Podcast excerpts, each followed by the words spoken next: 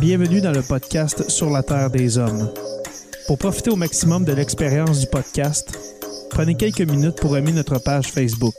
Vous pouvez aussi nous suivre sur Twitter au Sur la Terre des Hommes podcast et sur Instagram au Sur la Terre des Hommes podcast. Si vous possédez un iPhone, prenez une minute pour nous laisser un avis. Ainsi, vous allez faire grimper le podcast dans le moteur de recherche. Finalement, si vous voulez encourager Sur la Terre des Hommes et obtenir des épisodes exclusifs, vous pouvez contribuer monétairement sur la plateforme patreon.com. P-A-T-R-E-O-N.com. Recherchez sur la Terre des Hommes et pour seulement 2 par mois, vous y aurez droit. Le podcast peut désormais débuter. Bienvenue sur la Terre des Hommes.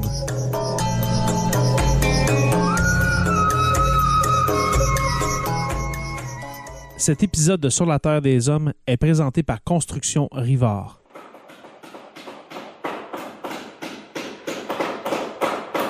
La rénovation et la construction, ça passe par la science du bâtiment et de vraies maisons éco-énergétiques. Un des seuls en Abitibi-Témiscamingue qui construit des maisons Novo Climat et Prénet Zéro. De la fondation à la finition d'escalier, ils font tout. Construction avec un S rivard.com ou contactez-les au 819-279-6181. Et de je me souviens.org. Vous êtes un enseignant en histoire du Québec et du Canada? un passionné d'histoire militaire, un étudiant au secondaire, ou simplement quelqu'un de curieux qui aime s'instruire et faire de nouvelles découvertes, vous auriez avantage à connaître Je me souviens. Il s'agit d'un organisme qui offre aux enseignants et enseignantes des outils pédagogiques gratuits pour compléter le programme d'histoire du Québec et qui aide à avoir une meilleure compréhension du rôle du Québec dans les conflits des 100 dernières années. Le contenu est disponible à tous en français et en anglais. Les outils comprennent des expositions virtuelles et itinérantes, des activités clés en main à utiliser en classe, des vidéos et jeux thématiques et un blog avec des informations supplémentaires.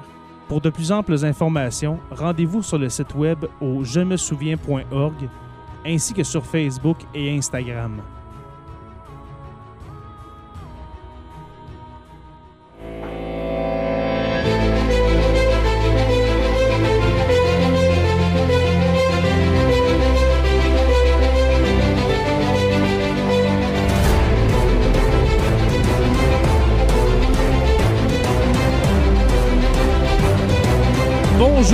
Tous et à toutes et bienvenue à cet épisode 167 de Sur la Terre des Hommes.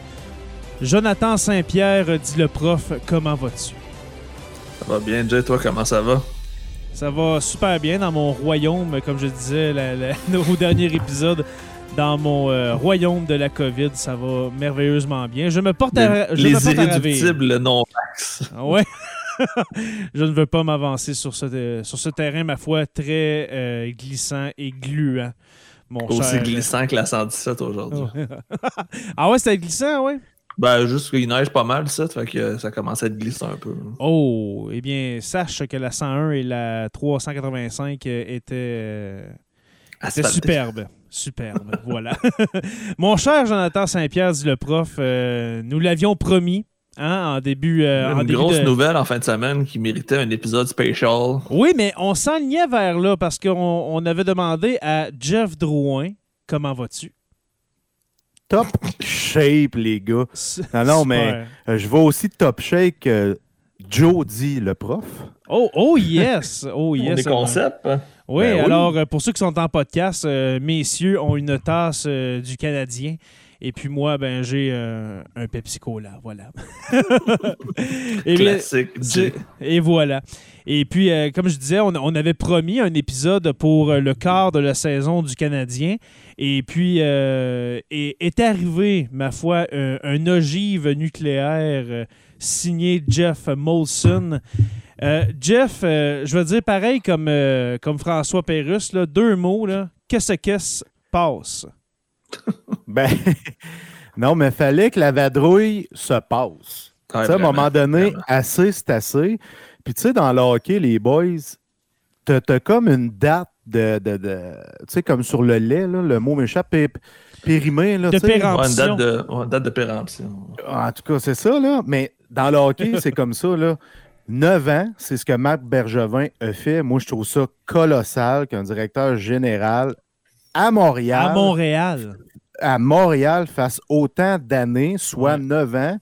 Euh, mais, à un moment donné, fallait qu'il se passe quelque chose. Mhm. Puis, fallait que ça parte d'en haut. On parle de manque de leadership depuis le début de l'année. Ouais. Mais tu sais, ce manque de leadership-là, là, il partait d'en haut. Puis, Marc Bergevin, c'est un grand leader, mais il était conscient depuis le mois de septembre qu'il n'allait pas revenir avec le Canadien Montréal. Ouais. Fait que dans ce temps-là, quand tu sais que tu pars d'une job, là, t'es pas trop présent mentalement, ça te tente plus d'être là, tu sais que tu seras plus là, tu n'as plus le goût Mm. d'être un leader pour l'équipe que tu as dirigée pendant neuf ans, mais que tu seras plus là dans quelques semaines, voire quelques mois. Et ça s'est passé euh, dimanche dernier. On était quoi, le 28 novembre? Ouais. On a remercié Marc Bergevin, Trevor Timmons et M. Pierre Paul Wilson. Toute la Uh-huh, gang. Qui un gars de l'ombre, mais qui, qui a fait réagir quasiment autant que les deux autres, parce que c'en est un autre qui était, on va dire, problématique au Canadien. Exactement. C'était trois cas. Ben, regarde, moi, je ne veux pas dire que Bergevin était un cas problème parce que j'ai aimé ce qu'il a fait. Moi aussi. Euh, au moins 90% de ce qu'il a fait, je l'ai aimé. Mhm. Timmons, ça fait des années que les gens sont plus capables, que je ne suis plus capable. On n'a Mais- jamais compris pourquoi il avait été upgradé à, Parce que à VP, Bergevin- dans le fond. Bergevin l'aime beaucoup, très fidèle, puis Ouais. il ne jurait que par Trevor Timmons. Mais Il a Trevor Timmons. Mais euh, pourquoi, Exactement. pourquoi Jeff ne jurait que par Trevor Timmons? Avec ce- les résultats qu'il y a eu. ce directeur du recrutement-là qui a amené très peu, très peu d'effectifs, mettons, on va dire de première ronde, parce qu'on va en parler pendant l'épisode. Trevor Timmons a été excellent pour dénicher des des, late picks. des, des late. là. Vraiment, là, tu sais, des, des choix de, de quatrième, cinquième, sixième tour. Il y en a sorti une, une gang qui joue présentement avec le Canadien, dont euh, un de mes préférés, Brandon Gallagher, qui est un choix de cinquième ronde. Mais ces choix de première ronde, on va les voir tout à l'heure. Pourquoi, ben dans le fond, c'est ça ma question. Pourquoi ne jurer que par Trevor Timmons en sachant que c'est un des pires euh, recruteurs pour, ben, directeur de- du recrutement pour amener des choix de première ronde euh, à son équipe? là?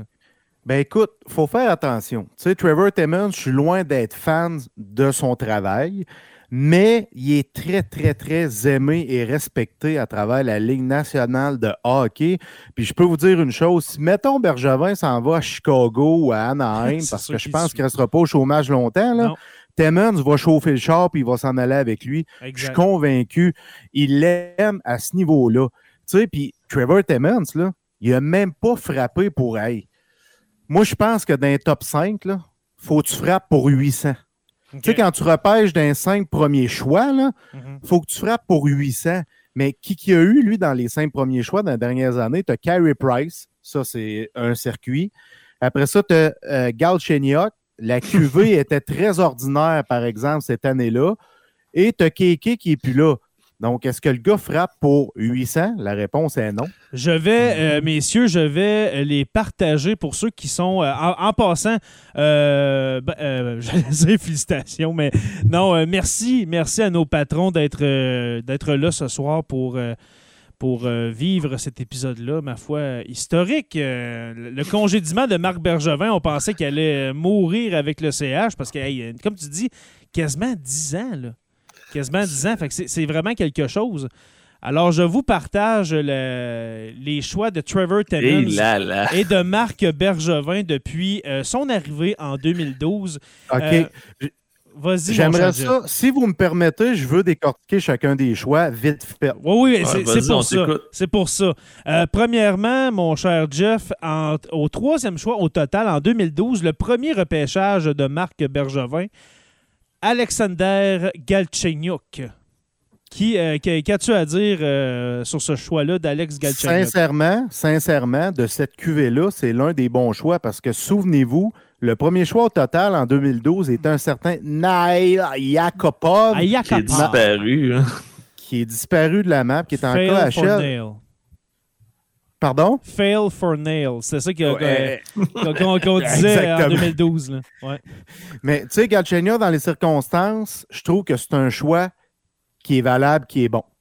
Ça justifiait à l'époque. C'est exactement ça. C'est un choix qu'à cette époque-là, c'était bon. Puis ce qui a tué Galchenyuk, tout comme ce qui a tué Yakupov, C'est le manque de hockey sense. Ah, ok, je, je pensais que t'allais dire son Le entourage. nightlife. ouais, c'est ça. Ben, je veux pas aller là. Parce que l'entourage, ben, Alex Galchenyuk, ça allait super bien avant que, avant que son père euh, le- l'estorque. là. Oui, ben, absolument, mais tu sais, je veux dire, Oh. on savait pas quoi faire avec Galchenyuk. On le met Ah, à l'aile, on le met au centre. euh, on le trimballait un peu ici et là. Puis moi, ce qu'on me dit de Galchenyuk, c'est que c'est un jeune homme réellement travaillant hors glace et même pendant les entraînements. Il est le premier arrivé dans le gym. Il a des belles qualités. C'est pas une mauvaise personne, loin de là, sauf que son papa a pris beaucoup de place. Exactement. Et comme je le dis, ce qui le tue, Galchenyuk, c'est le manque d'hockey sense. Quand tu arrives, puis je parle de l'intelligence hockey, quand tu arrives au niveau de la Ligue nationale, puis tu as un manque à ce niveau-là, t'es mouru. T'es mouru. Ouais. Exact. Mais il faut dire que Galchenyuk, je crois, à sa deuxième ou troisième année, a scoré 30 goals. Et Mhm. puis, il nous a fait vivre de beaux moments, Alex Galchenyuk, avant. Il était euh, quand même impressionnant à voir aussi. Il avait des Ouais, bonnes il- mains. ouais, c'est ça, mais comme euh, Jeff t'a dit, il n'y avait aucun hockey sense. Aucun. Alors, en 2012, euh, voilà. Euh, en 2013, euh, 25e choix au total en, en- voilà, en première ronde, euh, Michael McCarron. Qu'est-ce que tu as à dire sur le beau Michael? Dit Michael McCroquette, on l'a surnommé comme ça. Je faisais un show live quand il était drafté, repêché, puis moi puis un de mes amis, on l'a appelé Michael McCroquette. On n'a pas été fin, mais c'était pas un choix qui nous faisait triper. Parce que savez-vous quoi? À cette époque-là, on voulait grossir la ligne de centre. On s'est dit. On prend tous les McCarron, gros. Euh, exact. McCarron, c'est un géant, 6 pieds 6. Il est fort, il est capable de dropper les mitaines, il est physique, blablabla. Hey, on va se tourner vers McCarron. Ça a été C'est un pas flop. patiné. Exactement, ça a été un flop total, total, Monumental. total. Mais McCarron, euh, dis-moi si t'es d'accord, euh, Jeff, là, mais McCarron, repêché en 2002, là, il serait, euh, il aurait été euh, premier, deuxième centre du Canadien parce que justement, on cherchait des gros dans ce temps-là. Euh, c'est Il est, arrivé, possible. il est arrivé C'est vers pas- la fin. On dirait que McCarron est arrivé vers la fin de la mode des gros. Tu sais, Michael McCarron, pour ceux qui se souviennent pas, c'est qui, là? C'est le gars qui mesurait justement, comme tu dis, 6 pieds 6, là, pesait euh, 200 quelques livres. C'était un monstre, là. En dans les années 90, il aurait été écœurant, Michael McCarron. là. Écœurant. Ben, il, aurait été mieux, il aurait été mieux qu'en 2012 parce que là, le Canadien, hein, pas qu'en 2012, en 2013, on Ouais. est petit, on est petit, il faut se grossir, mais tu sais, c'était un peu révolu se grossir. tu sais. C'est ça. Ils se sont dit, tu sais, tu- peux te grossir, oui, mais il faut que tu aies du talent. Tu sais, je fais juste regarder les Capitals de Washington, là. Tous les attaquants mesurent au-dessus de six pieds, mais on Ouais. parle d'attaquants talentueux. Là. Tu sais, on ça, se des joueurs grossit de pas pour premier se plan, grossir, là. exactement. Exactement. 2014, euh, 26, euh, 26e choix au total, euh, Nikita Sherbak. C'en est un qui m'a déçu. Nikita Ben- Sherbak qui, en passant, est- est- n'était pas le choix. Euh, je crois qu'il n'était pas le choix de, de ce cher Trevor Timmons. Est-ce que je me trompe? Il n'était pas le choix de Trevor Timmons, mais parfois, tu as un patron en haut de toi qui te pousse quelque chose un peu dans la gorge. Puis Mhm. il a été bien vendu, Sherbach, parce que il a du talent. Il a des Mhm. bonnes mains, il a un bon coup de patin, il est fluide et tout ça. Sauf qu'encore une fois, le hockey sense, le manque de hockey sense, Mhm. ça tue un joueur. Tu sais, puis des fois, on cherche le midi à 14 h Pourquoi tel joueur ne s'est pas développé? Ben, c'est parce que son sens du hockey est très, très, très, très faible. Mhm. Donc, dans la Ligue nationale de hockey, c'est difficile de performer, à moins que tu sois un talent fou, là, Un joueur brut, là. un joueur brut. Mettons, Josh Anderson, il n'a pas de sens du hockey. Il n'a pas un sens du hockey très développé, mais Il y a il a des de la vitesse, il a du Il size, compense. il est ouais. physique, capable de scorer des goals. Il compense avec d'autres choses. Sherbach, il n'était pas, il était pas en mesure de compenser avec ses bonnes mains. C'était pas suffisant. Avec son Il physique, n'y avait pas un de physique de fou, là, ni- Nikita Sherbak. Là. En plus. Pardon? Il n'y avait pas un, un physique de fou, en plus, Nikita Non, il était frêle. Il était frêle, Nikita Sherbach. En plus de ça, n'était pas physique, elle n'allait pas dans le trafic. Donc, il y avait plusieurs prises contre lui. Mais encore là, tu sais, c'est un 26e choix au total. Fait que tu peux te tromper rendu là, surtout quand la QV est plus ou moins relevée. Mhm, exact. Euh, 2015, ça, c'est un choix, messieurs, qui me fait vraiment de la peine. Mhm. Euh, C'est un beau potentiel, encore une fois. Noah, Noah Yolson. Noah Yolson, en 2015, 26e encore au total, Jeff. Euh, si ce gars-là n'avait pas mangé trois pucks dans l'œil euh, dans une game, je crois, je crois que contre, c'était euh, contre Boston, quelque chose comme ça. S'il n'avait pas mangé deux, trois pucks dans l'œil, là, il, il serait, euh, il serait un membre actif euh, de la défensive du Canadien, Noah Yolson. Il y avait un beau pot- Il y avait vraiment un beau potentiel. Je suis d'accord avec toi, Jay, mais cette année-là, moi, je tripais Anthony Beauvillier. Oui, glissé vraiment. sous les mains du Canadien. Puis c'est un joueur, je suivais junior, son frère, il a joué euh, avec les Huskies de Rwanda, Francis Beauvillier. J'ai côtoyé Anthony Beauvillier, un chic type, un chic jeune homme, beaucoup de talent. Puis on voit ce qu'il fait avec les Islanders de New York. Il va pas chercher 60-70 points par année, mais il amène 15-20 buts. Il est bon dans les, dans les trois zones. Moi, c'était lui mon choix, mais Noah Yolson, encore là, c'était pas un, un si mauvais choix que ça. Non, à je te dirais, à part McCarron, c'était des choix qui, se- qui, se, qui justifient, on pourrait dire ça comme Ah oui. ça. absolument. Je suis d'accord. Excusez ma gorgée, elle a passé Mais là, croche, les boys. Euh, ben, puis j'ai oublié de dire, euh, là on parle des choix, tout ça, mais là ils n'ont pas été échangés contre euh, une, euh, une caisse de, de puck puis deux trois hockey. Là. Mettons qu'on prend Alex Ga- Galchenyuk, s'est transformé en Max Domi, qui lui s'est transformé, transformé en Josh Anderson, faut dire. là. Ça, c'est le boulot, justement, de Marc Bergevin. Puis euh, on va en reparler plus tard. Le Marc Bergevin, là. Euh, C'est a un gars- ses joueurs. Pardon? Il a monnayé ses joueurs, il a, Ah il a ouais, fait des, ouais, des oui. échanges de fous. On va les voir tantôt. J'adore comment il est proactif. On va y revenir. Exact. Euh, mais Karen, Sherbach, Yolson, je me souviens pas de qu'est-ce qu'on a eu en retour. euh, Pas grand-chose. Euh, si ça m'a pas marqué, je crois que c'était pas grand-chose. hein. Ben, il y avait eu une douzaine de bâtons, trois Ouais, et 12 roulettes de tape. Ouais, c'est ça. Et un portrait de, de- de- du commissaire euh, euh, signé. Avec Puis un Olson petit- a été perdu au euh, balotage. Au balotage. Oui, Ouais. exact. Les deux autres, je me souviens plus exactement qu'est-ce qui avait été inclus dans tout ça. Et puis Yolson qui a été euh, repêché dans le draft d'expansion euh, par euh, Seattle, qui a été renvoyé euh, dans le fond au, au balotage. Et puis n'a pas été réclamé, je crois. Noah c'est pas, drôle. Pauvre Non, kid, c'est quand pas tu penses drôle. à ça, là, sérieusement, là, ça l'a. Tu sais, sa blessure à l'œil a scrappé sa carrière. Ouais, Je pense- littéralement. Je, je pense pas qu'il va se relever de ça, malheureusement. Non, mais je le répète, Noah Yolson, là, dans la même game, deux pucks dans, dans- dans le Exactement. même. C'est- quoi- C'est quoi les chances? C'est quoi les chances, là, justement? là?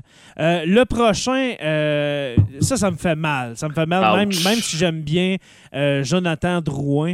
Euh, Mikhail Sergachev, neuvième au total en 2016. Euh, Qu'as-tu à nous dire, mon cher Jeff, sur euh, Mikhail Sergachev? Ben, écoutez, tu sais, on compare toujours Sergachev, Drouin, puis là, on se dit, hein, on avait Sergachev, puis On là, a perdu au Drouin, change. puis- Tu sais, oui, mais j'ai de la misère à dire qu'on a perdu au change. Tu sais, Sergachev, oui, tu gagnes deux coupes, mais tu un club de fou avec toi. Tu es sixième défenseur, tu joues 15 minutes par Mhm. match, puis tu es bon sur le power play, mais tu as une attitude de cul. Fait que, tu sais, tu, voulais tout ça dans ton équipe ou tu voulais pas ça dans ton équipe? Oui, c'est un joueur de hockey euh, incroyable, mais c'est pas un défenseur numéro un, c'est pas un défenseur numéro deux, c'est pas un défenseur numéro trois, c'est pas un défenseur même- numéro quatre. Même en se développant, Jeff, même en se développant. Parce que là, là euh, Sergachev doit être rendu à 22, 24, 23 ans. 25. Tu sais, il est jeune encore, Sergachev. Il- il- pour un défenseur, c'est long de se développer. là. Ça, ça- ça va peut-être attendre jusqu'à 26-27 ans. Tu penses pas qu'il peut devenir un, un solide deuxième, troisième défenseur dans n'importe quelle équipe? J'ai de la misère. Je le vois plus comme Ah, un ouais. 4. Je, je le vois un peu comme un Mike Green à l'époque qui jouait avec les Caps. Ah, oui. Vraiment un spécialiste en power play. euh, puis qui peut être défenseur numéro 4, mais qui joue avec un solide euh, défenseur défensif. Mhm. C'est ma vision que j'ai de Sergachev. Je le vois comme numéro 4. Euh, fait que c'est pour ça, moi, que j'ai de la misère quand on dit ah, on a perdu au change. Tu sais, pas, pas aussi pire que les gens peuvent le dire, parce que Drouin, mine de rien, oui, c'est pas un gars qui va sur le long des bandes. Il a toujours joué de cette façon-là, mais c'est pas un mauvais joueur de hockey quand il, était. Quand il est dans des bonnes dispositions mentales, là, il joue super bien. Moi, j'ai trouvé son match euh, lundi contre les Canucks avec Payling. Il était incroyable. Donc, tu sais, on voit des beaux flashs de Drouin. Puis, tu sais, il était blessé souvent, euh, commotion, blessure au poignet. Euh, mais il a quand même apporté un certain nombre de points au compteur. Donc, Ouais. je veux pas dire que, que- que, ben, c'est le pay trade de Bergevin, là, mais pas loin. Puis en plus, le Drouin, quand il est arrivé, on l'a mis au centre. Ça faisait depuis, le- le- depuis Halifax qu'il n'avait pas. question de perdre sa confiance. Même avec Halifax, je pense qu'il ne jouait même pas au centre. Ça, ça, ça, ça, tu sais, ça, ça Il a joué euh, la là. dernière année dans le junior, il a joué au centre, mais il était tellement trop fort pour la ligue qui dominait au centre. là, tu sais. Euh. C'était correct qu'il joue au centre à ce moment-là, mais dans la Ligue nationale, tu sais, c'est pas un joueur de centre, Jonathan Drouin. Avec un certain Nathan McKinnon dans la même équipe, euh, dans la même équipe euh, dois-je Ouais. le rappeler? Ouais. Tu sais, fait que quand même, là. Euh, qui, selon moi, est dans le top 3 des meilleurs joueurs euh, overall dans la Ligue nationale en 2021. Euh, T'es parlons- bon, t'es bon. Ouais, c'est pas mal ça? Pas mal ça. Ouais. hein. Euh, Parlons-en justement de Ryan Paling qui, euh, je crois, est en train de déployer ses ailes, messieurs. euh, dans, dans Après cette- 4 ans de drafting, c'est là où ça, ça passe sa case, comme on Vraiment? dit. dans cette saison catastrophique, voire dégueulasse du Canadien. Ryan Paling, 25e au total en 2017. Ryan Paling, Jeff, est-ce qu'on est en train d'être témoin de son éclosion? Absolument, parce qu'il a compris qui il était comme joueur de hockey. Mhm. Ça, c'est important. C'est vraiment important parce qu'il était perdu. Sincèrement, Payling était complètement perdu. Il a scoré trois buts contre les Leafs en avril 2019, si ma mémoire est bonne. Puis il a scoré un but en fusillade. Fait que là, là Ouais, hey, c'était beau, goals, la confiance au maximum et tout ça, mais c'est pas un marqueur naturel, Payling. Puis ça, ça y a joué dans le coco. Ça, il s'est mis une pression supplémentaire. Les fans y ont mis une pression supplémentaire. Donc, c'est perdu. Il a perdu son identité comme joueur. Puis avec Joël Bouchard, on a travaillé avec lui. Euh, même Jean-François Hull, au début de la saison, quand on l'a renvoyé, on a travaillé avec lui. Il s'est ramené à qui il était comme joueur de hockey. Puis c'est ce qu'on voit en ce moment. Ryan Paling, c'est un gars qui est travaillant. Il a du 16. C'est un gars qui va être en mesure de remporter sa- une bonne partie de ses mises en jeu. Il est bon dans les trois zones. Je vous le dis, j'ai vraiment aimé la chimie avec Jonathan Drouin. Puis je l'aime, Ryan Paling. C'est un, un bon joueur de hockey. Puis c'est un gars, il faut qu'il comprenne son rôle, qui va être un rôle de troisième centre. Puis il est en train de le comprendre. Fait que c'est pour ça qu'il performe. Parce qu'il ouais, a appris à, à accepter, dans le fond, son rôle puis sa place. Ça ne sera pas le premier Exact. centre du Canadien. Ça a Ça ne le sera été- jamais. hein. Ça a été la pire affaire pour son développement. Comme tu as dit, Jeff, ça a été la pire affaire de, de faire un tour du chapeau. Puis euh, le, hein. le but gagnant en fusillade. Hey, c'est. 4 buts en Ça a passant, été les la gars, c'était pas pire 3. affaire. Comment? C'était 4 buts, c'était pas 3. Ouais, ben trois buts pendant la game, puis le, le but en fusillade, 4. Exact. Ah, ouais, ok, Ouais. ouais. C'est lui qui a, qui a le but gagnant en fusillade. Fait que ça a été, Ouais. c'était, je, me- je me souviens de cette soirée-là. C'était contre Toronto, dernier match de la saison. C'était l'euphorie. C'était au Centre Bell. C'était malade mental. Euh, mais j'étais pas là. Mais de mon salon, c'était malade mental. Euh, le, le prochain, je crois, qui est une victime euh, des, euh, des Hurricanes de la Caroline, Jesperi Kotkaniemi. Troisième au total 2018. Ça, c'est le, un- ça, c'est le pire move de, de Trevor Ça, c'est le pire choix ever de Trevor Timmons. Ah, ouais. Mais Euh, pensez-vous, après, tantôt- après Michael McCarron. Euh, ah, J'ai quasiment avant envie de dire que Keke Ben, McCarron était que McCarron. 25e, là, c'est un troisième choix. Là, Un troisième choix, tu peux pas te tromper. Tu prends le meilleur joueur qui est disponible. Qui était le meilleur joueur, les boys? Brady. cette Brady Ketchuk, qui serait probablement notre capitaine par intérim ou notre prochain Hey, capitaine après chez Weber. Ketchup avec Caulfield puis euh, Suzuki? Ça serait ton futur de là, tu sais. Mais je, ne veux pas. Excuse-moi, Jeff, mais je, je veux pas défendre Trevor Timmons. Mais rappelez-vous, on venait de, sa- de 2016, de, euh, excusez-moi, 2017-2018, on venait de connaître une saison vraiment de, de kika, là, vraiment. Là, c'était dégueulasse. Puis qu'est-ce qu'on a dit toute la saison? Il nous manque un joueur de centre. Pensez-vous vraiment que c'est le choix de, de Trevor Timmons? Non. c'est Marc Bergevin qui a dit C'est le tu vas choix prendre un centre? C'est ça, fait qu'il faut pas dire en même temps pour ce choix-là, c'est le pire choix de Trevor Timmons parce que ça là, moi je suis prêt à, à- à défendre. choix. Je suis prêt à défendre Timmons pour dire peut-être qu'il y avait Ketchuk dans la tête, mais il a été euh, obligé. Il s'est fait imposer Jesperi Kotkaniemi. Qu'est-ce que vous en Quel pensez? mauvais mot. Tu sais, puis Kéké qui amorce sa carrière dans la NHL à 18 ans, alors qu'il était loin d'être prêt, justement parce qu'on avait besoin d'un centre. Ouais. Puis à cette époque-là, Nick Suzuki n'était pas encore prêt. Fait que là, on se dit, ah, pas le choix d'amener Kéké. Fait que ça a été fait trop vite. Mhm. Ça a été un mauvais choix. Je vous le dis, les boys, top 5, faut que tu frappes pour 800, puis il faut que tu prennes le meilleur joueur disponible. Fuck la position. Dans le top 10, y a-t-il d'autres joueurs à part que Chuck qui auraient été euh, meilleurs, mettons? Quinn Hughes. Ouais, Quinn News euh, qui est sorti, je crois, 9e, ça se peut-tu? Ouais, si, ma mémoire Aïe, est bonne, aïe. c'est ça. C'est quelque chose quand même. tu sais, imaginez Quinn News à défense à Montréal, euh, défenseur gaucher, je crois, mon cher Jeff. Ouais, Euh, qui bouge son puck. Hmm. Tu sais, euh, peut-être que justement, il serait avec euh, le pauvre euh, Jean-François Pétrin euh, sur la première paire. Je parle ici de Jeff. Sergachev, justement, puis Hughes comme ligne de défense.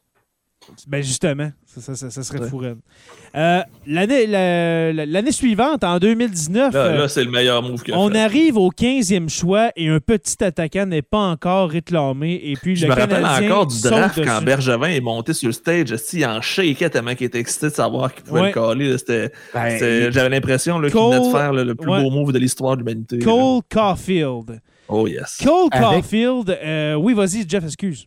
avec raison. Oui, C'est sûr qu'il était excité parce que nous autres, on le mettait. Quand je dis nous autres, je parle de- dans le carnet. On avait fait un show spécial lors du draft de Cofield. Nous, on le voyait sortir top 10, Christian et moi. Oh On le voyait sortir top 10. C'est un joueur qui nous fait capoter. Il est sorti plus loin parce qu'il mesure 5 pieds 7. Ouais, c'est la seule raison. Exact. Puis on l'a eu à Montréal. Puis on a vu ce qu'il peut donner l'an dernier quand il est arrivé après sa saison euh, universitaire en série et tout Il ça. arrivé avec son hype aussi. là. Avec son hype, tout à fait. Là, en ce moment, c'est plus laborieux, c'est plus difficile. C'est une traversée qui est normale pour un jeune joueur qui, lui aussi, en ce moment, se cherche un petit peu. Là. Il manque un petit peu la fraction de seconde parce qu'il est en manque de confiance, mais il en demeure pas moins que c'est un choix colossal de la part de Mhm. Ah, puis il est l'organisation. là. jeune, là. Hey, on va laisser Puis on une chance, s'entend Caulfield, avec une équipe 21 en confiance, serait plus en confiance aussi. tu sais. Tu viens de tout dire. Exactement. Puis euh, comme, comme je disais, Cole Caulfield, là, euh, on va lui laisser un petit break. là. il a 21-22 ans, le jeune. là. Tu sais, Mm. fait que euh, c'est ça. Moi, Souvenez-vous de, de vous, messieurs, à 21-22 ans, si jamais Au, j'aurais été capable. au Zoom Pub. Ouais. C'est ça, exact. Euh, en 2020, et puis celui-là, j'ai hâte de le voir euh, d'ici. euh, ouais, ça, c'est un beau 3-4 prospect. ans, On peut là. pas encore le couler. Là. Non, Caden. Goulet. Moi, je l'adore. Je l'aime. Je 16e au l'aime d'amour. Lui, il porte Les le glitches qu'on a vus de 6. lui sont, euh, sont cool. Ah, mais hein, c'est un chez Weber qui peut être peut-être meilleur offensivement dans un rush pour pousser l'attaque, activer Ah, l'attaque. là. Je pense qu'il peut être meilleur que chez Weber, mais c'est un joueur passionné, beaucoup de grit. là. Tu sais, C'est un joueur hargneux, c'est un joueur qui va donner des coups de hache un peu comme Du Weber. caractère. là. Du gros caractère, du gros leadership. C'est un capitaine naturel. Euh, moi, j'a- je capote ce choix-là. Je peux pas. C'est un excellent choix là, pour vrai, Trevor Timmons et Marc Bergevin. Euh, Caden Goulet, euh, est-ce que tu penses qu'on va prendre. Est-ce qu'on va, est-ce qu'on va prendre son- notre temps avec lui ou bien d'ici peut-être deux ans, on peut le voir euh, avec le Canadien? Ben, j'espère qu'on va prendre le temps. Tu sais, un défenseur, c'est toujours plus long. Je pense qu'après Ouais. sa saison de cette année, l'an prochain, il va être avec le club école du Canadien. Il y a quoi, il y a Avec- 19 ou il y a 20? Euh, faudrait vérifier, je me souviens plus. Je crois qu'il a 20 ans. Euh, mais tu sais, ça va être un joueur extraordinaire à la ligne bleue du Canadien, selon moi, parce qu'on a vu de lui au camp d'entraînement, là, c'est fou. Mm. Il a la maturité d'un joueur de 27-28 ans, là, puis il en a 20. Moi, je trouve ça incroyable. Puis peut-être, peut-être qu'il pourrait jouer l'année prochaine avec le Canadien, mais on, On a vu là, avec. Keke, avec Cofield, faut pas trop les presser, les jeunes, là, parce que ça reste que c'est pas des joueurs générationnels comme euh, McDavid, comme McKinnon. Il faut pas oublier ça. C'est plus long pour des joueurs qui sont pas des exceptions. Qui sont des bons joueurs, mettons, top premier tier, mais qui sont pas nécessairement top 5. là. Exactement. Ça me fait penser, j'ai juste eu un flash demain. Je pense que c'est Détroit, pendant plusieurs années, que tous leurs joueurs recrues passaient vraiment un stage en AHL obligatoire pour arriver préparé. Puis c'est là qu'il y avait l'équipe la plus forte de la ligue. Justement, Ben, il y a peut-être euh, un lien entre les deux. Les Maisons, ça a été vraiment. Ça fait pas si longtemps que ça. C'est comme ça à Détroit. Ouais, ça fait peut-être euh, moins de 10 ans. En fait, depuis que Babcock est plus là. Exact. On a vu les Etterberg, les Datsuk passer par là, les Holmstrom, les Frenzen. Ça a été une Mhm. équipe hein, monstrueuse. Là. On Mais Ben, développait prêt, les jeunes qui bien. là. Exact. Euh, Caden Goulet va avoir 20 ans le 18 janvier prochain. Alors, il y, a, Merci, il y a- Jay. il y a 19 ans. 19 ans. Parfait. Euh, et puis, euh, je crois, le, le- le dernier choix, celui qui C'est lui a... qui a tué. ah ouais. Ben, je pense que, je crois que ça a tué Marc Bergevin et Trevor Timmons avec toute, Ah ouais. la, avec toute la, la- la gestion de crise que Jeff, Avec raison. que Jeff Molson a dû faire. La sélection au 31e euh, rang au total en 2021, Logan Mayhew. Je suis pas capable Euh, de comprendre ce choix-là. je comprends pas. même pas. C'est- On dirait un suicide professionnel. Logan, Exactement. Logan Mayhew. Ben, ça même- C'est un suicide, absolument. Comment des gars aussi intelligents que Marc Bergevin et Trevor Timmons ont pu sauter à pieds joints sur Logan Mayhew, puis tout fier de leur coup, puis devaient se taper dans la main? Tu sais, parce qu'il avait le potentiel d'être peut-être 15-20e choix, là. Puis même le kid, il avait dit Hey, draftez-moi pas, là. Justement. J'ai fait des idée. niaiseries, Ouais. je les comprends, mes niaiseries, draftez-moi pas. Ils l'ont drafté. Je comprends pas, Ben- puis je serai jamais capable de comprendre. Surtout avec les valeurs qu'on a vues de Marc Bergevin et tout ça, je comprends pas ce choix-là. Puis je On, par- pense, on les parlait d'attitude, tout ça, puis Logan Exact.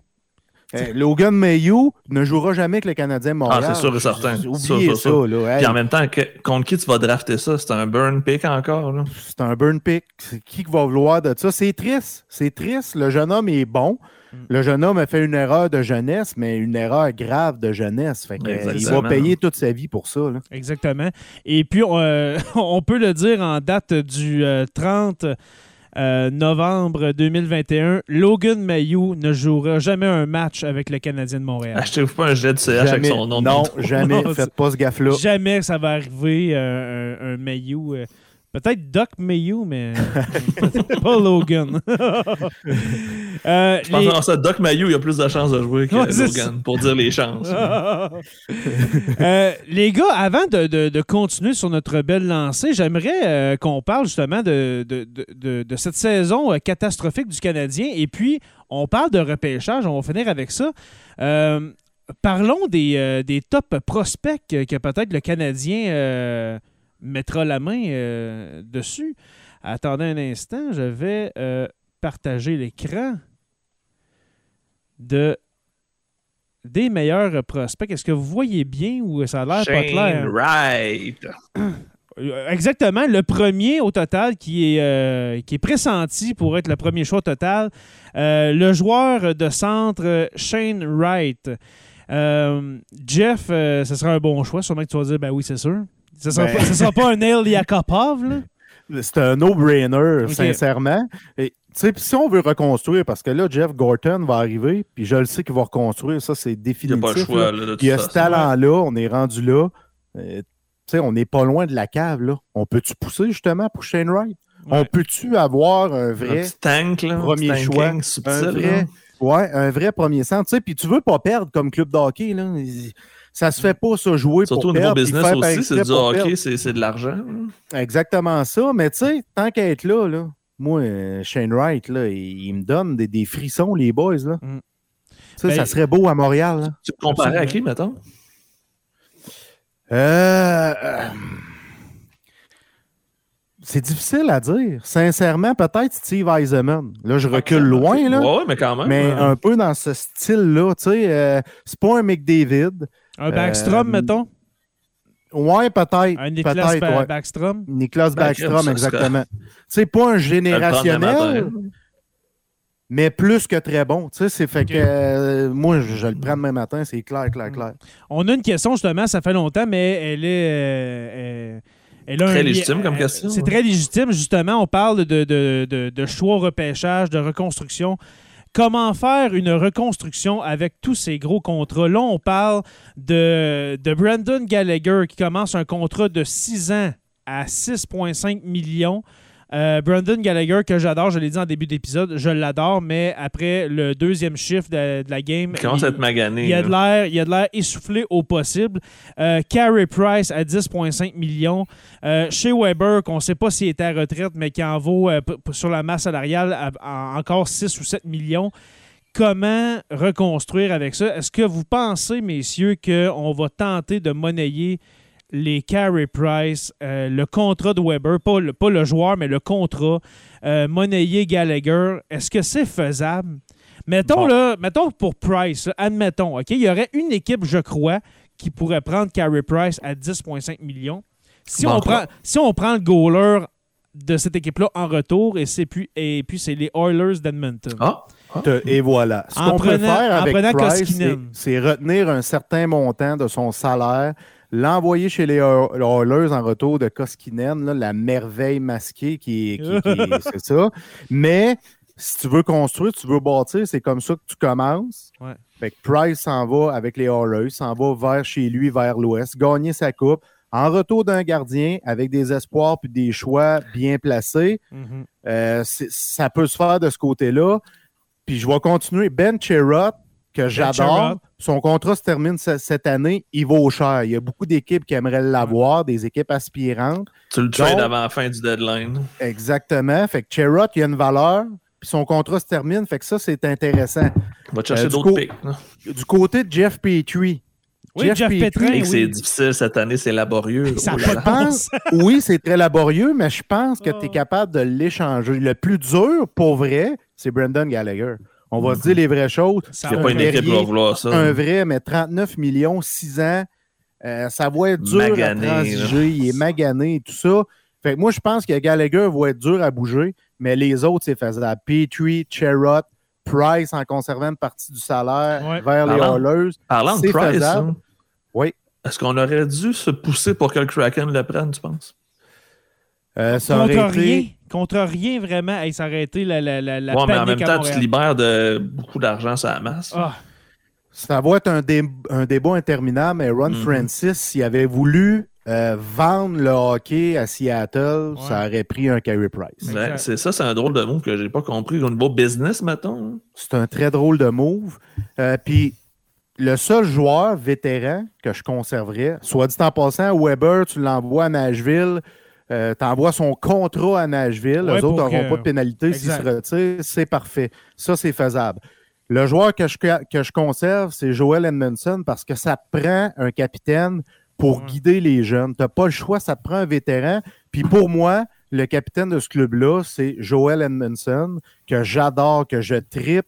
C'est lui qui pourrait avoir le C euh, en attendant qu'un Suzuki, par exemple, soit prêt à le porter. Euh, Hmm. Ça, tu le gardes, Joel Edmondson. Là, on voit son absence, ça fait vraiment mal à l'équipe vraiment. de Jeff Petrie à la défensive.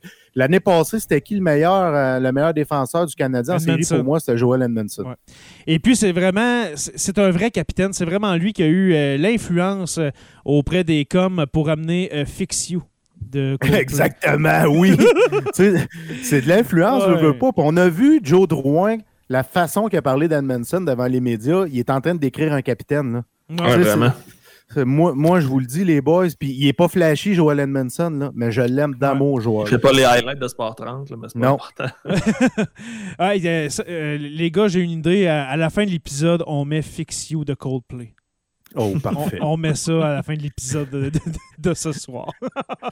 Euh, rapidement, euh, Brad Lambert, qui a un nom euh, francophone, mais qui est suédois. Qui est, il est suédois. Brad Lambert, En- ouais, un, Ah, c'est un- ah, left. Non, c'est ça, c'est- vraiment un Suédois qui s'appelle Brad Lambert. Un, un ailier gauche euh, très intéressant quand même, euh, qui n'a pas joué pendant la pandémie. Fait- faut- ben, que- oui, il a, il a joué euh, 46 games euh, euh, en Suède pendant la pandémie.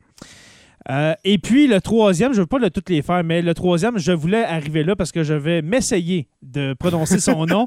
Ivan Miroshnichenko. Ben, Euh, Ben, quand même, quand même. Miroshnichenko, un ailier gauche qui joue à, à Omsk. Euh, voilà, alors ça c'est le top 3. Et puis, sérieusement, avec la saison que le Canadien a en ce moment, je suis certain de mon côté qu'ils vont repêcher un de ces trois jeunes hommes-là. Tu penses? Ben, ça va tellement mal, ils peuvent pas descendre à- à- au sixième. là. C'est 5, top 5. Mais tu sais, après 20 matchs, c'est difficile de penser que ça pourrait aller mieux pour le Canadien de Montréal. Les boys, soyons francs, là. C'est bien difficile de penser ça. Il manque tellement d'éléments. là. Surtout Ouais. d'un goal. Euh, ben, c'est parce que, tu sais, pour qu'une équipe euh, performe, il faut que tu aies un gardien numéro un, euh, un bon gardien numéro un, un top 4 défensif, puis Mhm. deux centres, deux, deux premiers centres, un et deux, qui font de la bonne besogne. En ce moment, chez les Canadiens, on n'a presque rien de ça. Rien. Exactement. Même ceux qui sont censés être à ces chaises-là, ils, ils font pas de job. C'est parce que tu peux pas demander à David Savard d'être défenseur numéro 4 parce que ça devient Hey, trop pour lui. C'est là qu'il va répéter les erreurs.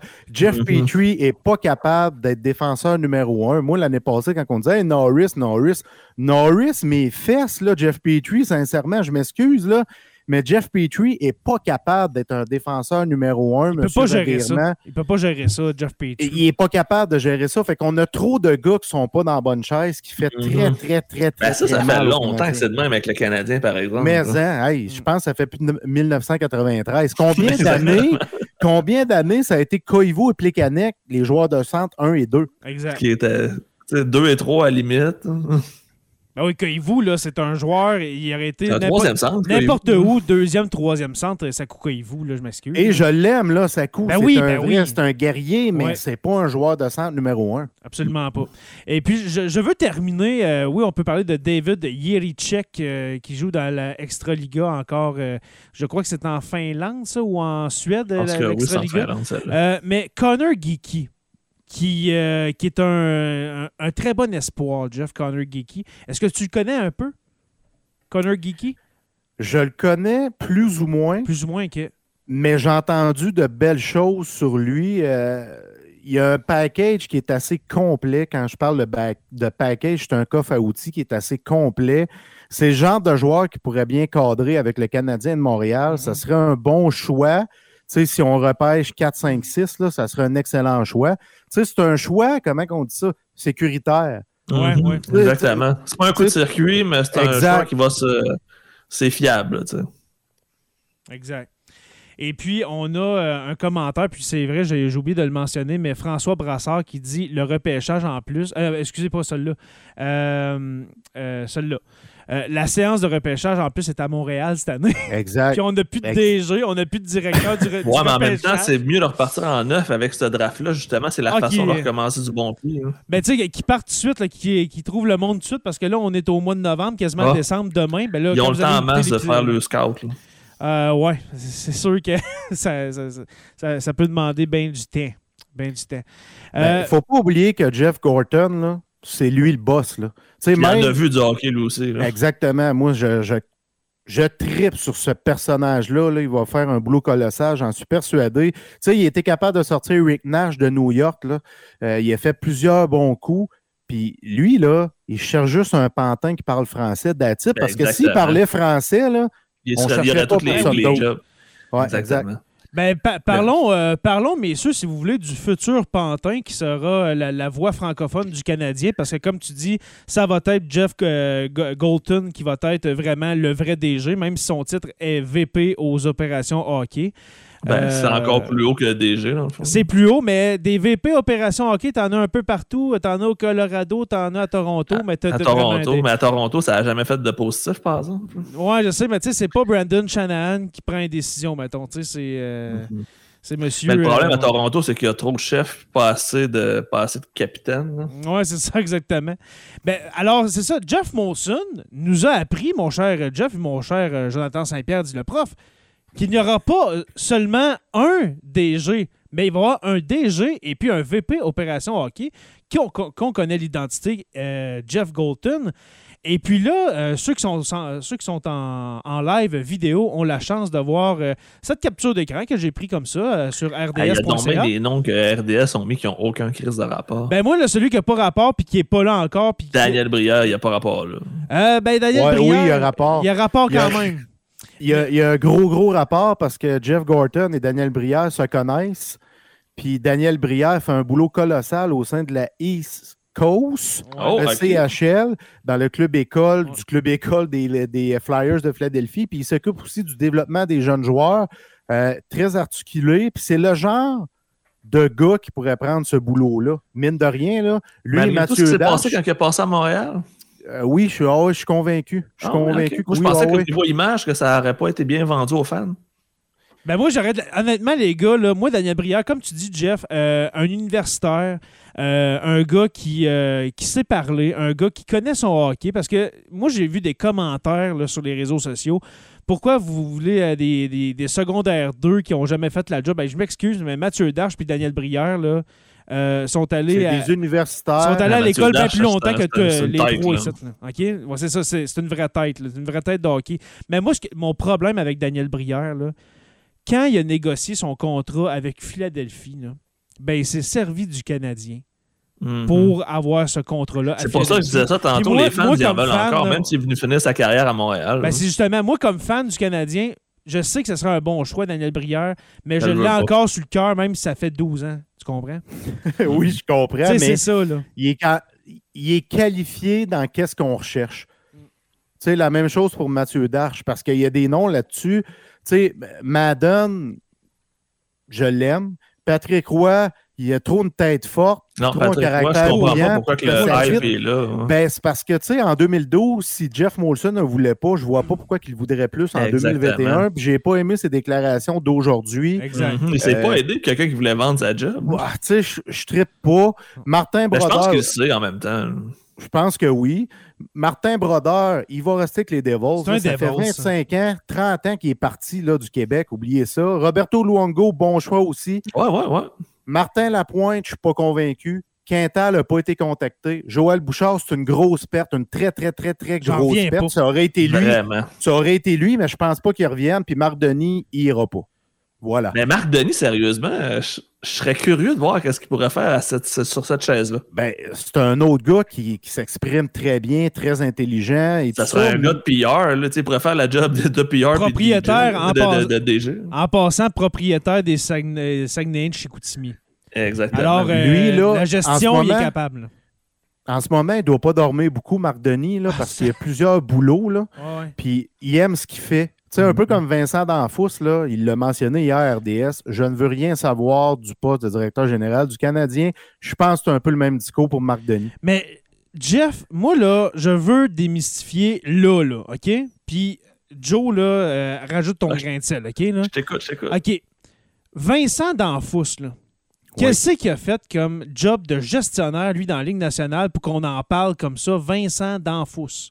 Urgien, c'est parce C'est que. quoi l'affaire de Un Vincent ancien capitaine du Canadien, tout C'est simplement. ça, Joe. Jean c'est un autre euh, qu'on veut sortir des boulamites. Ouais, c'est ça. J- Jay, je suis d'accord avec toi. Ça fait quoi? Ça fait 20 ans qu'il est à RDS? À- mettons 15 ans qu'il est à Ah, RDS? 10-15 ans comme faux, là. C'est un il, y a bon une compagnie, il y a une compagnie de spa, je pense, avec euh, plusieurs actionnaires. Ça fait des Ah, années. mais c'est super, ça. Euh, tu sais, c'est super. Il est bon là-dedans. oui. Mais je comprends pas, moi non plus, pourquoi qu'on le colle au poste de directeur général du Parce qu'il Canada. parle de Montréal. français.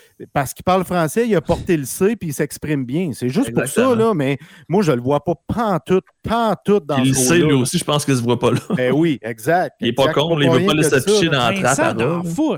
Sérieux, Vincent D'Anfous.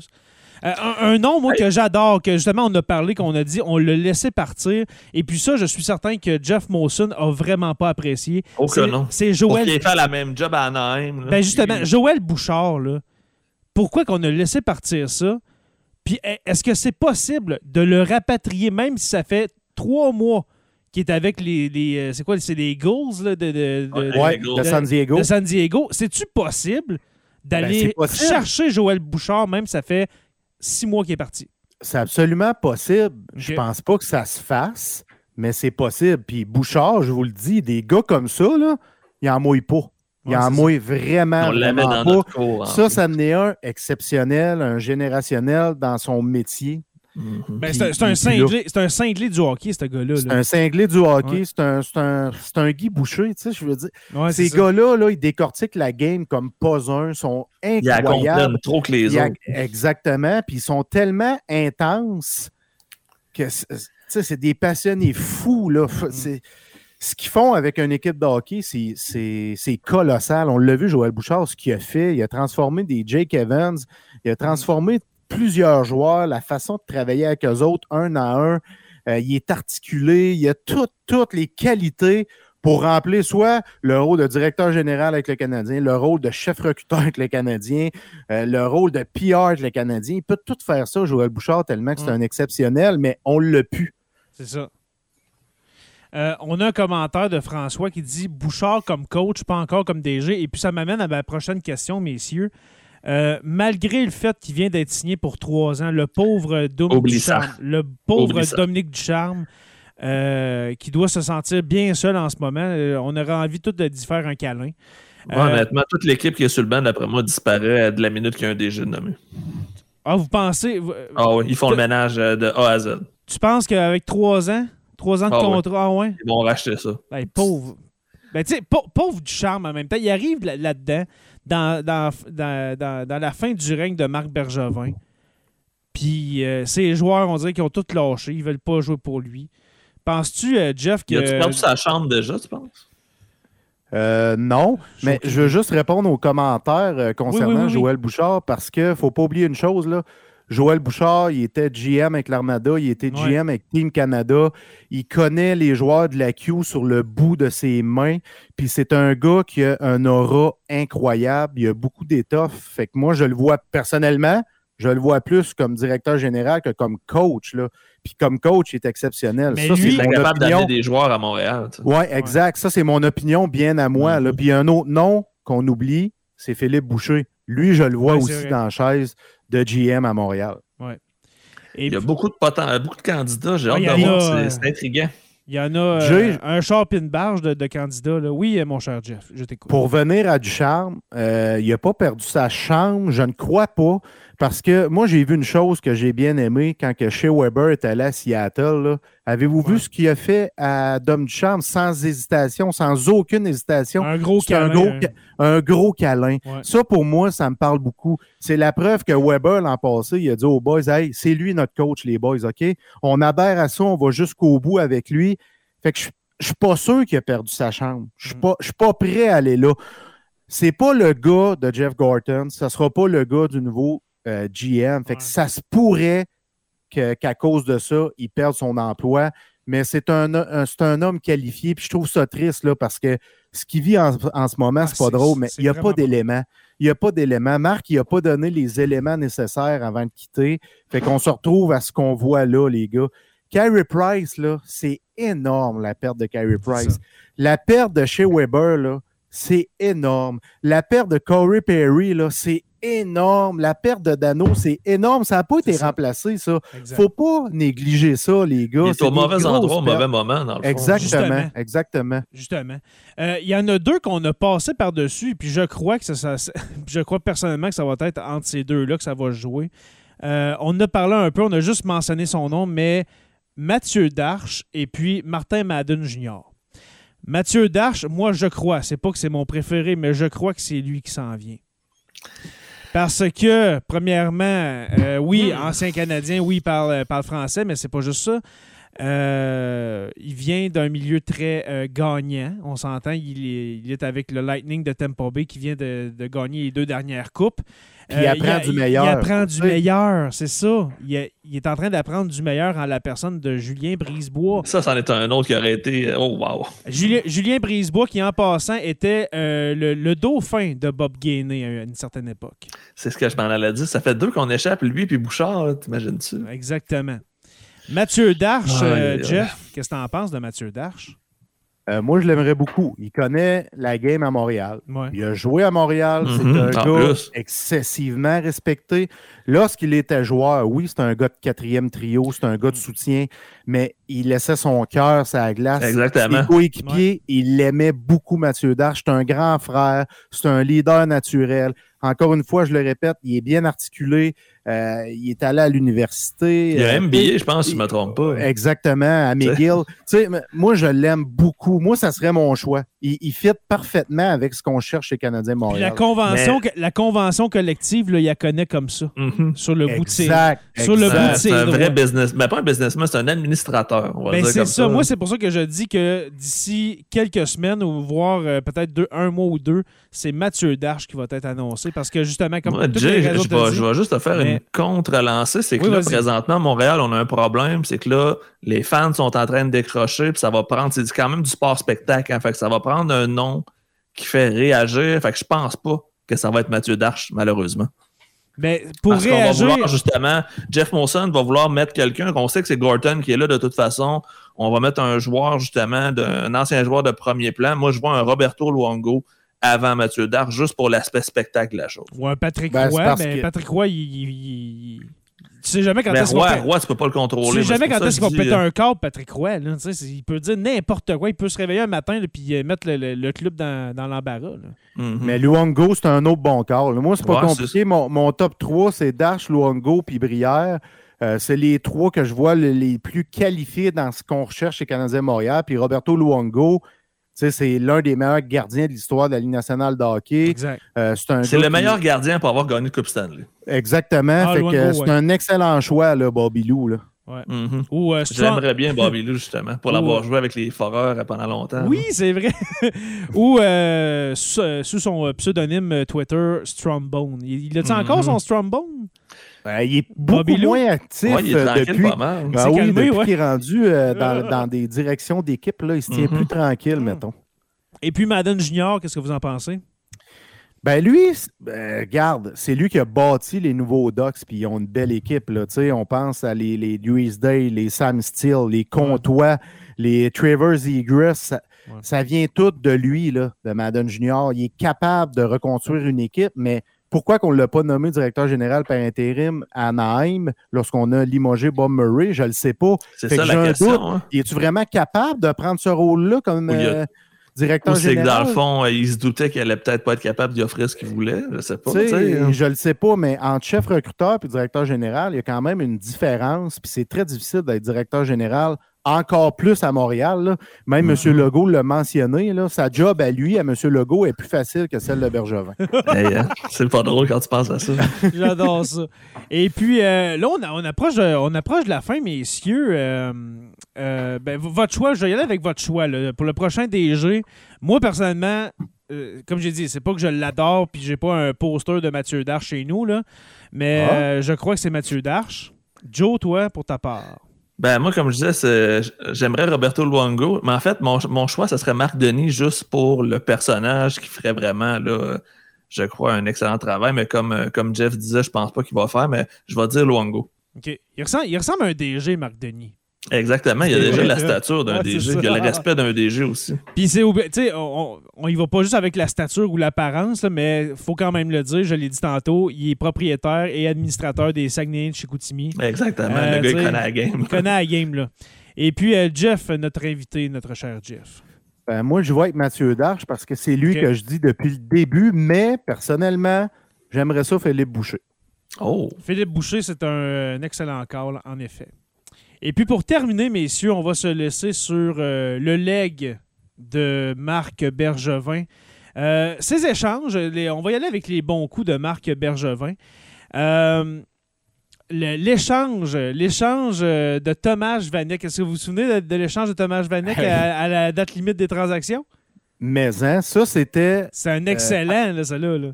Ben, Maison. Maison, c'est l'une de ses meilleures. Tout comme Philippe Dano, tu t'en vas chercher en retour de Fleischmann puis d'Héloïse. Ah, ça, hey, ça, Mais on- oui. on, y arrive, mais c'est, hey, ça, là, c'est un. c'est le vol C'est un siècle. vol. Sérieusement, des, des- des- des- des 25 dernières années, là, c'est un des meilleurs échanges qu'il y a eu euh, chez les Canadiens. Euh, Thomas Vanek et un choix de cinquième ronde s'amène à Montréal contre un certain et nébuleux Sébastien Kolberg et un choix de Hey. deuxième ronde euh, aux, Island- aux Islanders de New York. Sébastien Kolberg. c'est Ça, qui, là, qui pour ça? vrai, là, imaginez s'il avait signé Vanek, ça aurait Ah, été vraiment, vraiment. un hostifi de vol. Mhm. Vraiment. Un autre vol, je crois, même s'il est pourri cette année. Le Canadien a reçu Jeff Petrie et a donné en retour un choix de deuxième et de quatrième ronde aux Oilers d'Edmonton. Mais ça, sérieusement. Pour un défenseur euh, 3-4, Sérieusement, là, c'est bon, là. c'est malade là, comme C'est fou, trade. Là. Ouais, C'est quoi les joueurs où on n'a pas entendu parler des joueurs, fait que ça n'a pas fait, euh, ça n'a pas été un vol euh, de- du côté d'Edmonton. là? Ben, Ça n'a pas été un vol, non. Puis euh, Jeff Petrie, là, avec un Joel Edmondson à sa gauche, c'est tout un joueur de hockey. Là. Ouais, vraiment. Exactement. Euh, on en parlait de- il y a une minute, mais le trade de Philippe Dano. Et un- Hey. Hey, écoutez, Philippe Le coup Dano, de circuit. Philippe Dano accompagné d'un choix de deuxième ronde. Pas juste Philippe Dano, là. Phil Dano, deux, un, un choix de deuxième ronde contre Thomas Fleischmann. Qui se souvient de Thomas Fleischmann? Et puis de. Euh, moi, je m'en souviens. Je m'en souviens avec les Caps, mais pas avec le Canadien. Pas avec le sais, c'est ça, Canadien. Et puis Dale Weiss, euh, qu'on est allé chercher, qu'on est- qu'on a donné aux euh, Blackhawks de Chicago. On est Mais- allé rechercher au balatage, je pense. Puis Ouais. le pire, le, le pire, le deuxième choix est devenu Alexander Romanov. Tu sais, c'est ça. Exactement. C'est ça, j'allais le dire. Ça n'a aucun sens. C'est Romanov. Alors, on a eu Dano et Romanov pour Flashman et Dale Weiss. Exact. J'ai l'impression que Bergevin il a passé une petite vite à ses anciens chums euh, à Chicago. Ben, je pense que. Je sais pas. Ouais. Je pense, je pense qu'il a vraiment profité justement de, de sa réputation à Chicago pour euh, faire la, masse salariale de Chicago aussi. Ouais, exact. Ouais, c'est ça. Ouais. Puis Phil Dano, c'était dans ce temps-là un jeune joueur très prometteur. Là, euh, Ça, c'est un prospect, là. C'était un prospect dans ce temps-là. C'était pas un joueur établi euh, de, tu sais, qui est, euh, sur un deuxième trio, etc. Phil Dano, là, il a commencé à Chicago. Il était sur ça à 3, je pense, quand on est allé le chercher. Euh, Ben, même ça à 3 puis ça à 4. Tu sais, il était C'était en pas grosse train affaire. de- ça. Up and coming. C'est à Montréal qui est devenu le joueur qu'il est aujourd'hui. Puis les Kings sont heureux. Sont... Puis je les comprends. Là. On serait heureux avec Philippe Dano en ce moment. Exactement. Euh, Mhm. L'échange euh, ouais, l'échange de- d'Alex Galchenyuk qu'on a envoyé euh, en Arizona. On l'a envoyé en Arizona contre un certain Max Domi qui euh, s'est vraiment pas fait à l'ambiance, euh, ben, à la culture, je je devrais dire, à la culture Ben, du Canadien de Montréal. Ben, je pense Euh, que Max Domi, la culture du hockey tout court, sérieusement, il y a trop de Roland de son père, là, honnêtement. là, Ah, c'est une déception, ce gars-là. Il il y a eu une belle première année quand il est arrivé à Montréal. Après ça, ça s'est effondré. Ben, On juste est pour aller chercher de la Josh valeur. Anderson. Exactement. Ouais. Ça, ça, il a Exact. donné Fait- assez de valeur pour ça. Fait que c'est parfait. Un autre Mhm. trade parfait. Ouais, Exactement. vraiment. Un autre excellent trade. Tatar Suzuki et un choix de deuxième ronde qu'on reçoit, le Canadien, en échange de Max Pacioretty. Suzuki. On a reçu Suzuki. Le choix de deuxième ronde est devenu quoi? Je m'en souviens plus, ce choix de deuxième ronde-là.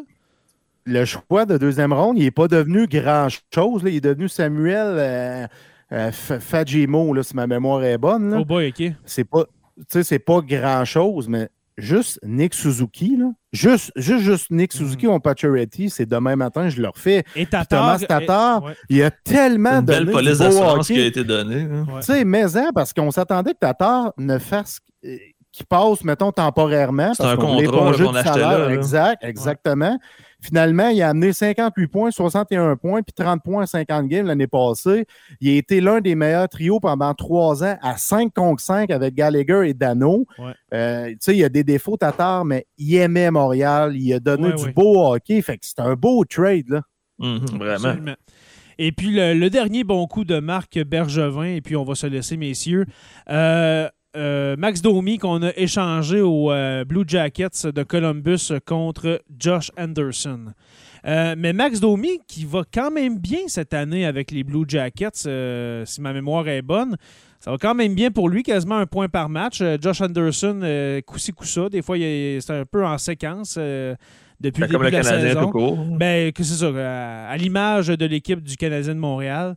Mais quand même, je, je crois aussi que c'est un, un- un bon échange. Euh, Jeff, qu'est-ce que tu en penses? Ben moi, je suis un fan de Josh Anderson. Puis, tu sais, oui, Domi a 9 points en 9 games cette année, mais si tu regardes le portrait global, tu sais, le leadership d'Anderson, Ouais. euh, sa façon de jouer, sa façon de s'imposer, je le sais qu'il est inconstant au niveau des points, mais c'est un gars qui se présente à chaque match, puis qui essaye à chaque match, même si ça ne fonctionne pas toujours, puis il fit avec la culture du Canadien de Montréal. Fait que c'est vraiment, un gars de cœur. pour moi, oui, exact, c'est un ex- une excellente transaction. Là. C'est un gros bonhomme qu'on avait besoin, qui n'a pas peur d'aller dans un coin. Ouais, puis qui est capable de dropper les mitaines, puis qui se défend, qui se défend bien au bout, de- au bout de ses points. Il se battait plus à l'époque qu'il jouait junior, euh, mais il est capable de le faire de temps à autre encore. On l'a vu l'année passée contre Lucic. Il s'est bien défendu. sais. Euh, moi, je l'aime d'amour, les boys. Exactement. Euh, François Brassard, on va cesser là-dessus. François Brassard qui dit euh, à la fin de la journée, comme disait Marc Bergevin, hein, il faut avouer que Bergevin a fait une bonne job comme déjà à Montréal. Êtes-vous d'accord avec ça? Moi, Mais je, en- moi, je crois que. Ouais, ouais. je- je- Mettons, je donnerais un 80% si je donnais une note à l'école. Ouais, c'est ça. Mais euh, Marc Bergevin, euh, pour, euh, pour le temps qu'il a passé là, c'est c'est dans le titre de l'épisode euh, 167, l'usure du temps. Je crois que c'est vraiment euh, l'usure du temps qui a eu raison de lui. Euh, quelques choix euh, bizarres, euh, sa loyauté envers Trevor Timmons. euh, des Il n'a pas capitalisé sur sa fenêtre qu'il y avait non plus. Exactement. Euh, c'est peut-être ça qui l'a coulé, mais quand même, euh, ben, on dit 10 ans, mais 9 ans, OK, 9 saisons. Euh, 10 saisons. 10 saisons, mais il l'a pas fini à 10e. Euh, c'est quand même quelque chose.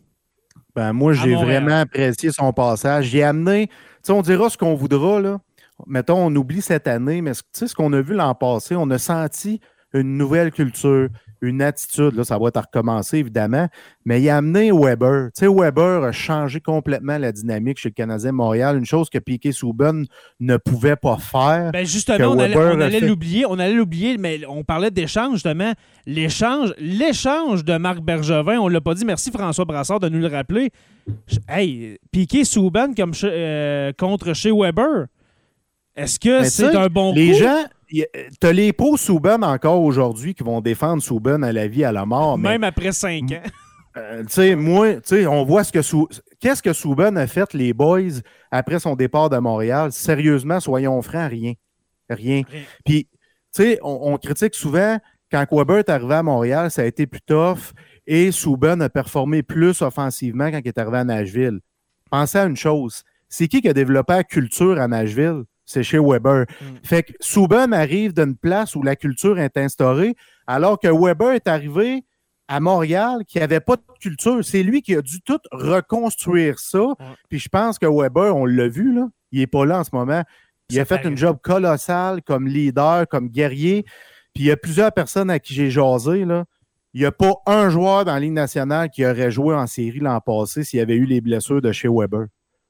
C'est chez, c'est chez ça Weber, chez Weber. chez était déchiqueté en série l'année passée. Ça n'a aucun sens à quel point ce gars-là il a dû souffrir pendant les- la fin de l'été. Oh.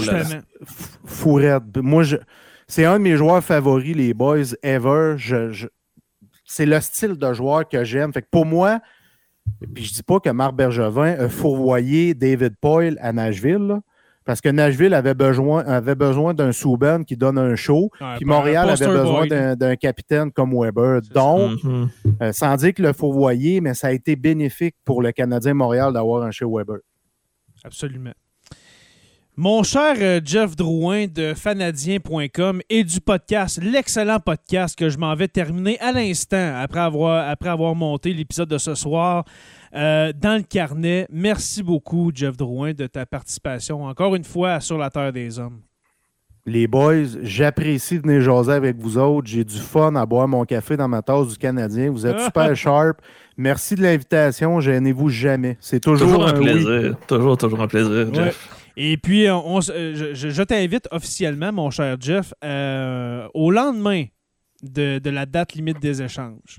Ah, Voir, très bonne euh, idée. Voir qu'est-ce qui s'est passé avec euh, nos euh, pas si glorieux Canadiens euh, cette année. Euh, je vais être là, les boys, avec grand plaisir. Super. Alors, merci, mon cher Jonathan Saint-Pierre, dit le prof. Toujours un plaisir aussi, mon cher Jonathan. Yes, puis nous autres, on se revoit dans moins de 24 heures en plus. Oui. Oui, ben, ben, pour les gens qui écoutent le podcast, qui ne sont pas patrons, ça, ne, ça va paraître long. Mais euh, oui, euh, dans le fond, c'est demain. C'est, demain qu'on enregistre? Ou après-demain? C'est, le. Je m'en souviens plus. je pense, je pense que on- c'est moi, demain. j'enregistre demain, en tout cas, si toi, t'es pas là. là. Oui, je pense que c'est demain. Oui, c'est demain qu'on enregistre. Ouais, c'est ça. premier. Alors, le, le prochain épisode, veux-tu nous en parler, euh, Joe, avant qu'on se quitte? Ben, demain, on reçoit un invité du nom de Maxime Laprise, qui est doctorant en histoire, et on va parler de politique et d'histoire. Est-ce que l'histoire est trop politisée ou est-ce qu'on se sert trop de l'histoire pour faire de la politique? Ça risque d'être un sujet qui va nous faire euh, avoir notre première prise de bec, Jay, Ouais, éventuellement. Peut-être. Et puis, il faut ajouter l'enseignement de l'histoire est-elle politisé dans nos écoles? Alors, j'ai très hâte. Exactement. J'ai très hâte de me pogner avec toi, mon cher. Euh, Peut-être que ça va finir en querelle et puis que sur la Terre des Hommes va imploser. Alors, euh, soyez là la semaine prochaine pour euh, cet épisode 168 de Sur la Terre des Hommes. Merci à nos patrons d'avoir été présents, d'avoir commenté euh, dans, ce, dans, dans ce live, dans cet enregistrement de l'épisode. Je vous rappelle, on, a- on parle souvent des, des- des patrons, vous entendez des noms, François Brassard qui commente souvent. Euh, Simon Dumas, je, je- je ne l'ai pas vu ce soir, mon cher Jonathan Saint-Pierre, dit le prof. Tu Mais, l'as pas vu? mais il est souvent là, je ne l'ai pas vu euh, dans les commentaires. Euh, Simon Ferland, excusez, oui, Simon Ferland, oui, il est là, excusez-moi.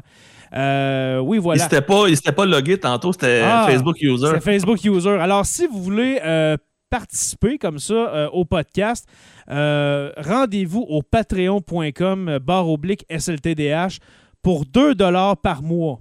Le prix d'une barre Caramilk. OK? Euh, 2 par mois, eh bien, vous avez droit à tous ces avantages, soit de participer aux épisodes, d'avoir tous les épisodes avant tout le monde, d'avoir des chroniques à la radio que je fais ici dans mon compte Témiscamingue, le royaume de, de la COVID, et puis euh, d'autres avantages, bien sûr, des tirages. On a fait tirer une BD cette semaine, on est fou de même.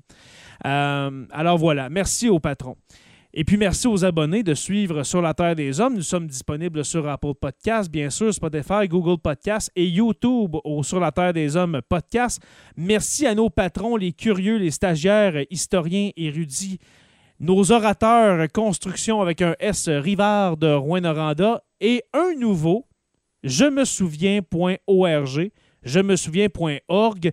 Jonathan, peux-tu nous décrire un peu qui est ces nouveaux orateurs, ou devrais-je dire nos nouvelles oratrices? Nos nouvelles oratrices euh, gèrent un site web ou plutôt un organisme qui, euh, qui présente des expositions virtuelles et des expositions physiques sur euh, la, la guerre, l'histoire militaire du Québec, du Canada, donc. Deuxième Guerre mondiale, guerre de l'Afghanistan, Première Guerre mondiale. C'est vraiment le super intéressant. Puis ils donnent du matériel clé en main gratuit à des profs qui Ouais. voudraient l'utiliser en classe. C'est magique et on lance, ben, en fait, on, je spoil parce que je suis aussi porte-parole officiel euh, de, de mon côté avec Joe le prof. Demain, on lance une campagne parce qu'il y a des nouveaux trucs qui s'en viennent avec eux autres, dont un concours pour les profs pour faire gagner des trucs bien intéressants. Super. Manquez pas ça. Et puis, c'est important de dire que ce n'est pas seulement pour les profs. Je suis allé, bien sûr, euh, Mhm. voir le site je me souviens.org. Et puis, c'est pour tout le monde. C'est pour les amoureux de l'histoire. Si vous voulez en savoir plus sur l'histoire du Québec des 100 dernières années du côté militaire, euh, entre autres, s'il vous plaît, lâchez ce podcast-là. Et puis, allez voir je me souviens.org, s'il vous plaît. Alors, euh, merci, merci à nos oratrices de je me souviens.org.org. Voilà. Alors, Alexandrine et Marina, euh, euh, dois- dois-je le rappeler? Je vous invite aussi à rejoindre la page Facebook sur la Terre des Hommes et podcast et sur la Terre des Hommes, la communauté pour venir discuter avec nous. Sur la Terre des Hommes est une présentation des éditions Derniers mots. N'oublie- N'oubliez pas qu'à tous les jours, nous écrivons l'histoire et on se revoit très bientôt, la semaine prochaine, pour ainsi dire, pour euh, une autre page d'histoire de Sur la Terre des Hommes. Salut tout le monde.